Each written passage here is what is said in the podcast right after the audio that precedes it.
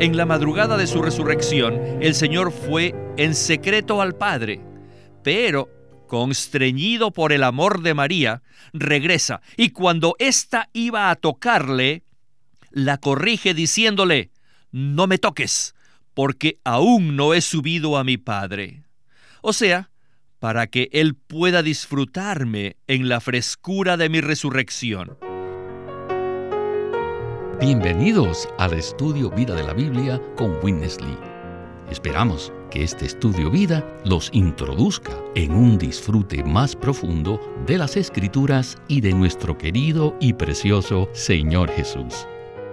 Visítenos en nuestra página de internet radiolsm.com y allí podrán escuchar gratuitamente todos los programas radiales del Estudio Vida. Uno de los eventos principales del libro de Hechos, descrito en el capítulo 2, es el derramamiento del Espíritu Santo. Este derramamiento fue el bautismo en el Espíritu Santo que efectuó Cristo, la cabeza, sobre su cuerpo. Y una de las claves para entender dicho bautismo es que ocurrió en el día de Pentecostés. En el estudio vida de hoy comenzaremos a desplegar en forma minuciosa, detallada y completa el tema del libro de Hechos. Y dicho tema es la propagación del Cristo resucitado en su ascensión por el Espíritu mediante los discípulos para producir las iglesias, el reino de Dios. Qué tema, queridos radioescuchas, maravilloso. Y para comentarnos el mensaje, nos acompaña una vez más Ley Bustillo. Bienvenido, Ley. Me alegro de estar aquí para tener la oportunidad de profundizar en lo que sucedió en el día de Pentecostés.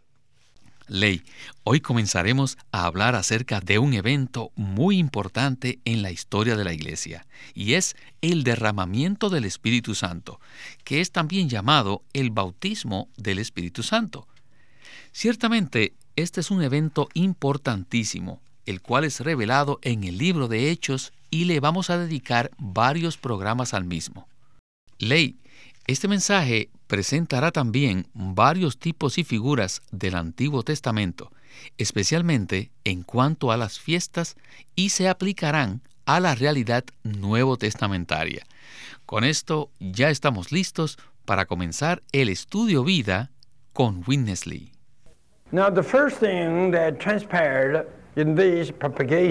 Lo primero que ocurre con respecto a la propagación de Cristo es el derramamiento del Espíritu Santo, que podemos decir es el bautismo del Espíritu Santo que la cabeza celestial lleva a cabo sobre su cuerpo. Acerca de esto han habido muchas enseñanzas sobre el bautismo del Espíritu Santo. Y en particular, yo diría que ha habido mucha confusión en la cristiandad durante los últimos dos siglos. Y no creo que sería muy difícil esclarecerlo si solo regresáramos a la revelación pura de la santa palabra. Primeramente, quisiera que sean impresionados con el verdadero significado de la palabra Pentecostés.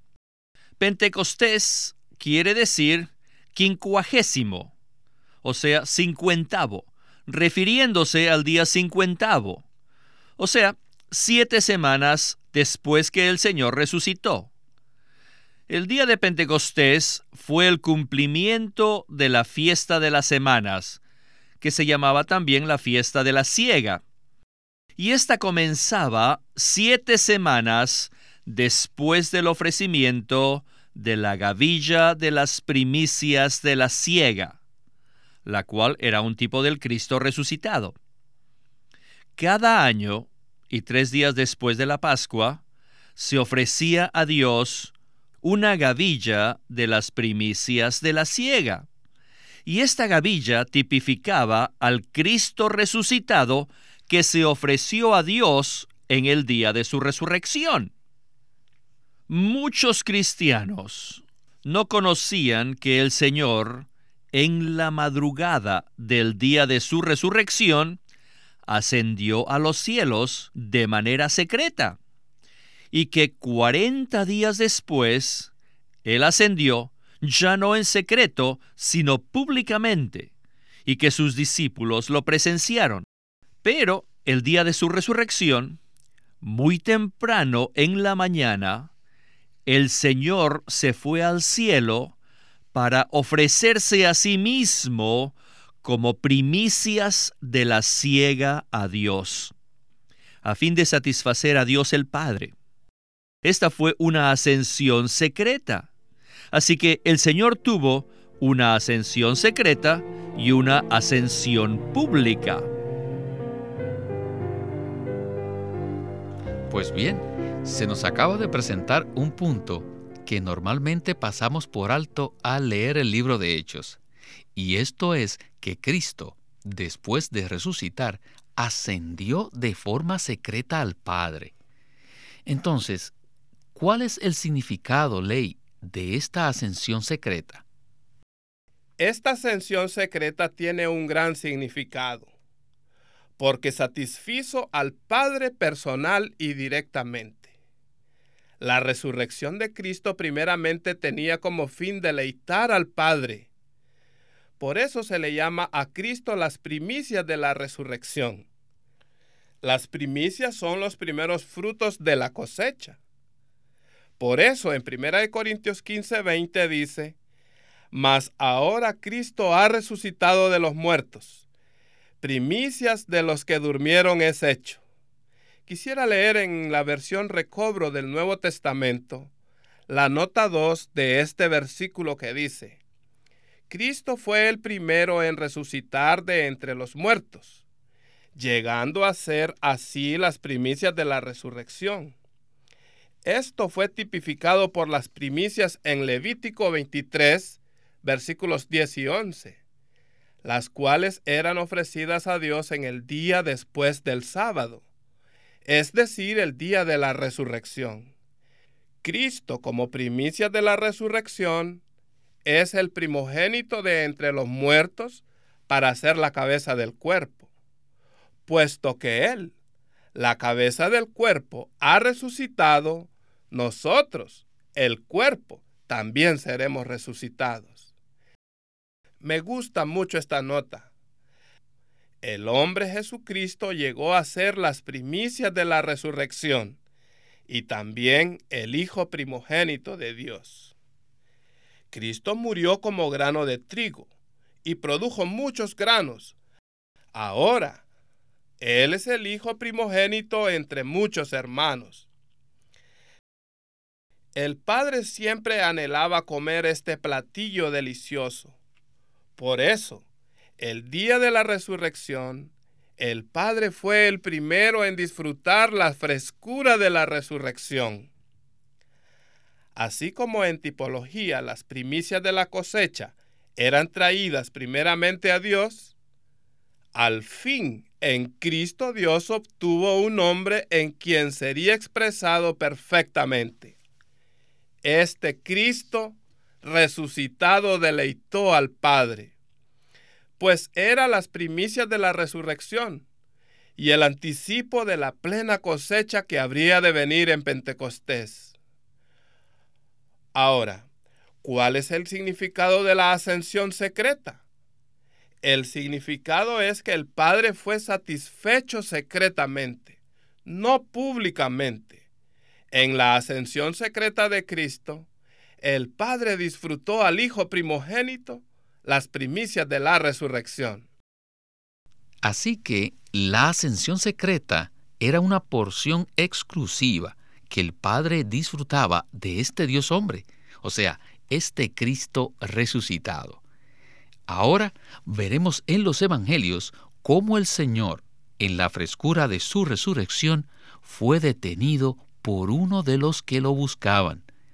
Continuemos el estudio vida de hoy. Podemos ver entonces que el día de la fiesta de la Pascua, Cristo fue crucificado para nuestra redención y para ser nuestro disfrute. Y también vemos que después de tres días, después de la Pascua, se ofrecía la gavilla de las primicias a Dios, lo cual tipifica al Cristo en resurrección, quien se ofrece al Padre. En la madrugada del día de su resurrección, cuando estaba a punto de ascender al Padre, el Señor no permitió que nadie le tocase. Vemos que Él le dijo a María, No me toques, tengo que ascender al Padre. Esto es, debo ofrecerme a Él y permitirle que disfrute primero la frescura de mi resurrección.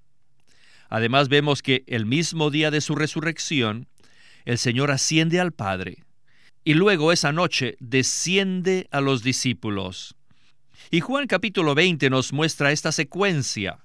En la madrugada de su resurrección, el Señor fue en secreto al Padre, pero constreñido por el amor de María, regresa y cuando ésta iba a tocarle, la corrige diciéndole, no me toques, porque aún no he subido a mi Padre. O sea, para que Él pueda disfrutarme en la frescura de mi resurrección. Después de esto, Él ascendió al Padre, y el mismo día regresó a sus discípulos, para soplarse a sí mismo en ellos como el aliento de vida. Ese fue el cumplimiento de la ofrenda de la gavilla de las primicias, que acontecía tres días después de la Pascua. Ahora bien, cincuenta días después del ofrecimiento de las gavillas de las primicias, el quincuagésimo día fue el día de Pentecostés. ¿No le parece, Ley, que esta fue una porción muy rica? Vimos la secuencia de eventos que transcurrieron en el día de la resurrección y se nos presentó el encuentro del Señor Jesús con María antes de la ascensión secreta. Este encuentro nos muestra cómo el Señor es constreñido por aquellos que desesperadamente lo buscan. ¿No es así, Ley? Así es. Lo que acaba de mencionar me recuerda a Hebreos 11:6. Dice, pero sin fe es imposible agradar a Dios, porque es necesario que el que se acerca a Dios crea que existe y que es galardonador de los que con diligencia le buscan.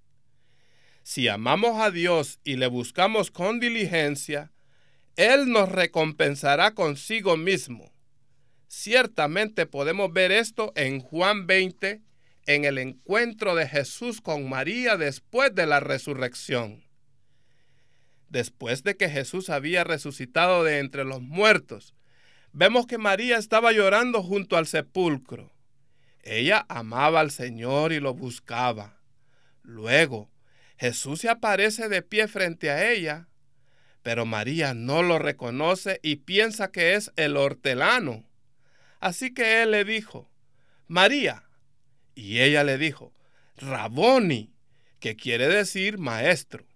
Y en el versículo 17 Jesús le dijo, No me toques, porque aún no he subido a mi Padre. Mas ve a mis hermanos y diles, Subo a mi Padre y a vuestro Padre, a mi Dios y a vuestro Dios.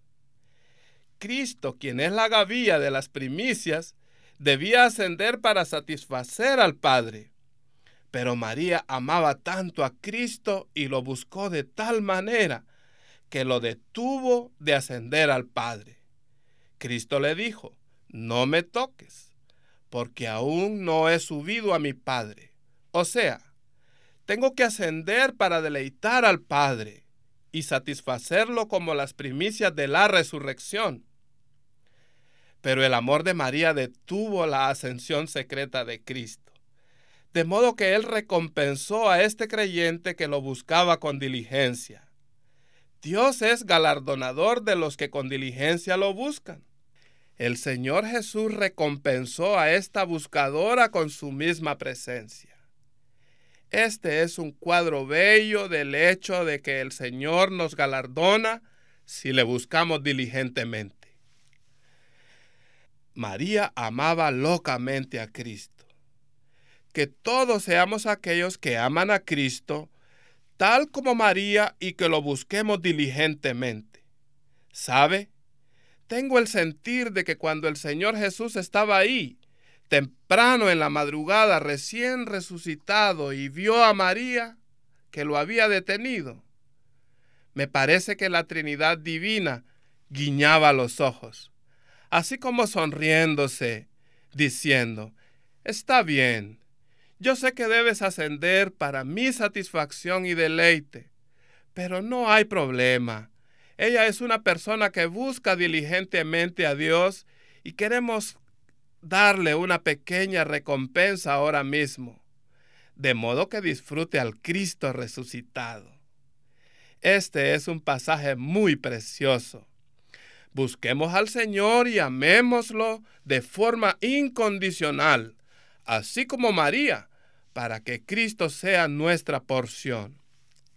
Amén. Qué maravilloso es que el Padre comprendiera a María y permitiera que ella recibiese un anticipo del disfrute que él tendría de este Cristo frescamente resucitado. Esto es muy interesante. Es como si María hubiese metido la mano y comido del platillo que exclusivamente le pertenecía solo al Padre. ¿Y saben qué? El Padre dejó que ella lo hiciera. Le dio el permiso. Esto es maravilloso. Continuemos con el estudio vida. Pentecostés se refiere en realidad a la ciega lo cual tipifica al disfrute que tenemos de todas las riquezas del Cristo resucitado. Estas riquezas son el producto agrícola, que se refieren al Espíritu todo inclusivo. El fruto en Pentecostés es el derramamiento del Espíritu todo inclusivo, el fruto del Dios triuno procesado, dado a sus hijos como la bendición del Evangelio.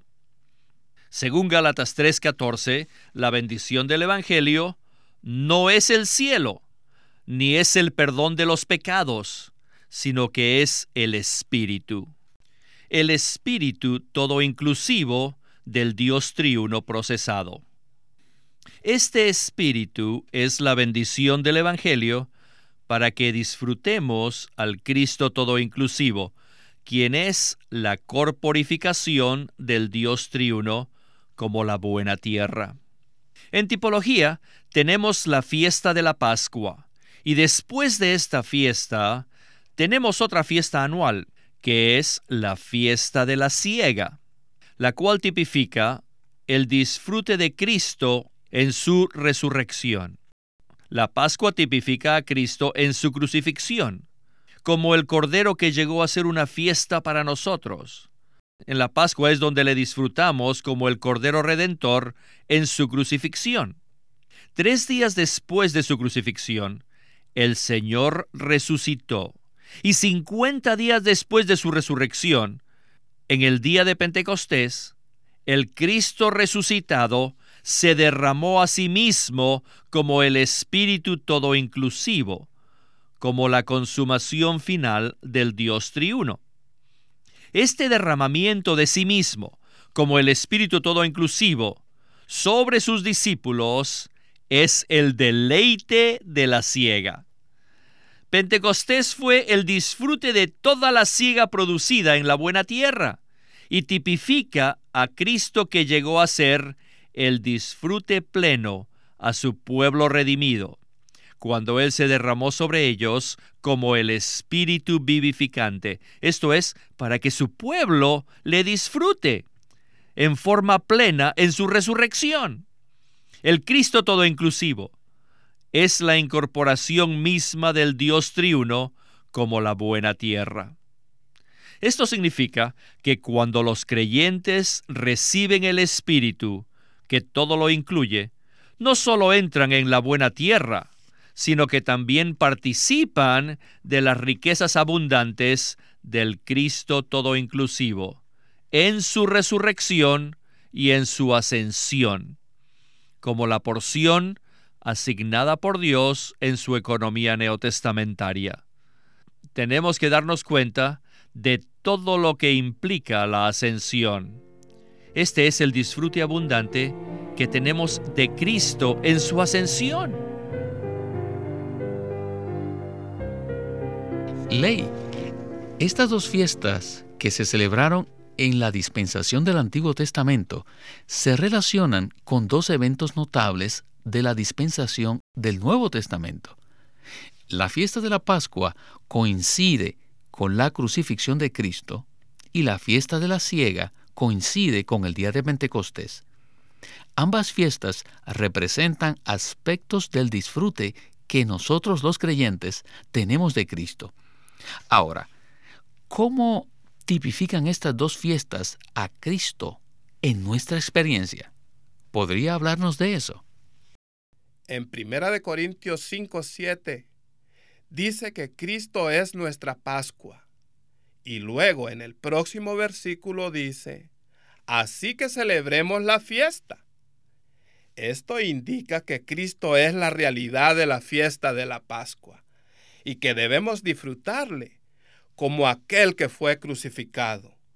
Cuando el Señor efectuó su obra redentora en la cruz, Él sufrió una muerte toda inclusiva, pues quitó nuestro pecado, aplastó la cabeza del diablo, juzgó al mundo, crucificó nuestra humanidad caída, abolió los mandamientos expresados en ordenanzas, derribó la pared intermedia de separación y también liberó su vida divina.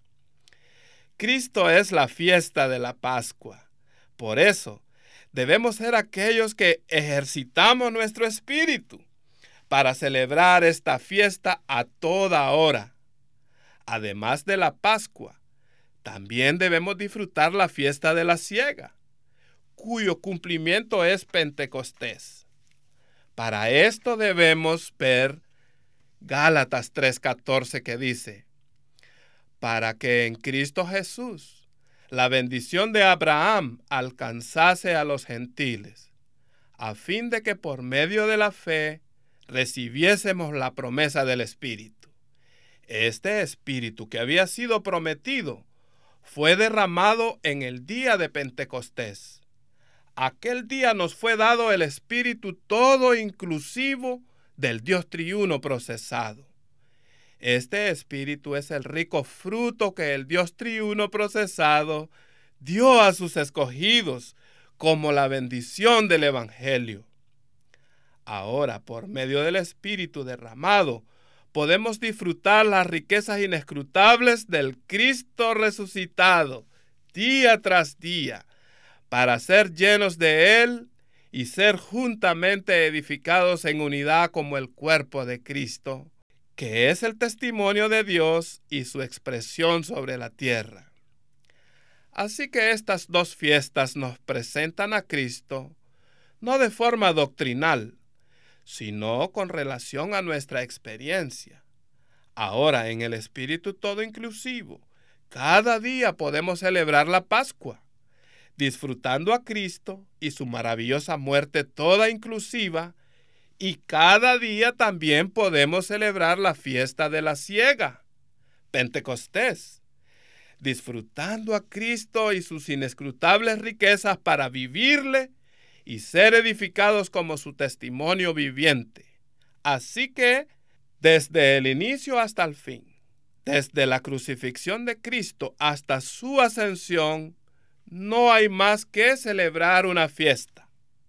Nuestra vida cristiana es una fiesta desde el principio hasta fin. Espero que todos los que escuchemos este programa no seamos cristianos que a duras penas sobrevivimos, sino que seamos cristianos que buscamos diligentemente al Señor y festejemos todo el tiempo, porque la vida cristiana es una fiesta. Aleluya. Hay una recompensa para todos aquellos que buscan diligentemente a Dios.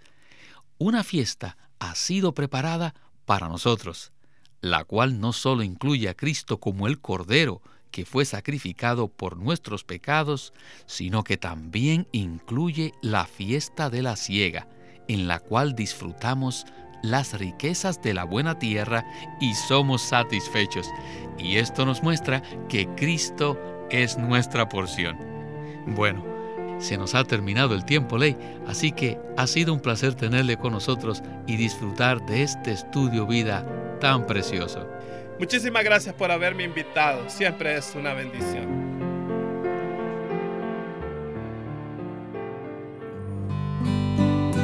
El día de hoy queremos presentarles un libro titulado El plan eterno de Dios. Dios tiene su propio deseo, su propia meta, y no descansará hasta que el último vestigio de rebeldía sea eliminado del universo y todo quede sujeto a Cristo. Y en este plan, la iglesia juega un papel muy importante. La iglesia está en medio de la lucha universal entre Dios y su enemigo Satanás. Esta lucha comenzó cuando se rebeló y se extendió cuando corrompió al hombre. Y ahora la responsabilidad de derrotar a Satanás recae sobre la iglesia en la medida que ésta se esfuerza mediante la revelación y la oración por defender los intereses de Dios sobre la tierra y eliminar todo indicio de la influencia satánica. Todos deben leer El Plan Eterno de Dios, escrito por Watchman Nee Watchman Nee presenta la posición única del hombre y el privilegio que tiene la iglesia de cumplir el plan eterno de Dios. En estos breves mensajes llenos de luz, este autor nos muestra cómo Dios decidió actuar por medio del hombre y de la iglesia para llevar a cabo su deseo eterno de reunir todas las cosas en Cristo. No se olviden, este libro se titula El plan eterno de Dios, escrito por Watchman Nee. Queremos animarlos a que visiten nuestra página de internet libroslsm.com. Allí encontrarán los libros impresos del Ministerio de Watchman Nee y Witness Lee, la Santa Biblia versión recobro con sus notas explicativas y también encontrarán folletos, himnos y libros en formato electrónico. Por favor, visiten nuestra página de internet libroslsm.com. Una vez más, libroslsm.com o llámenos a nuestro teléfono gratuito 1-800-810-1149. 1-800-810-1149. Además, si desean, pueden comunicarse con nosotros enviándonos un correo electrónico a estudiovida.lsm.org.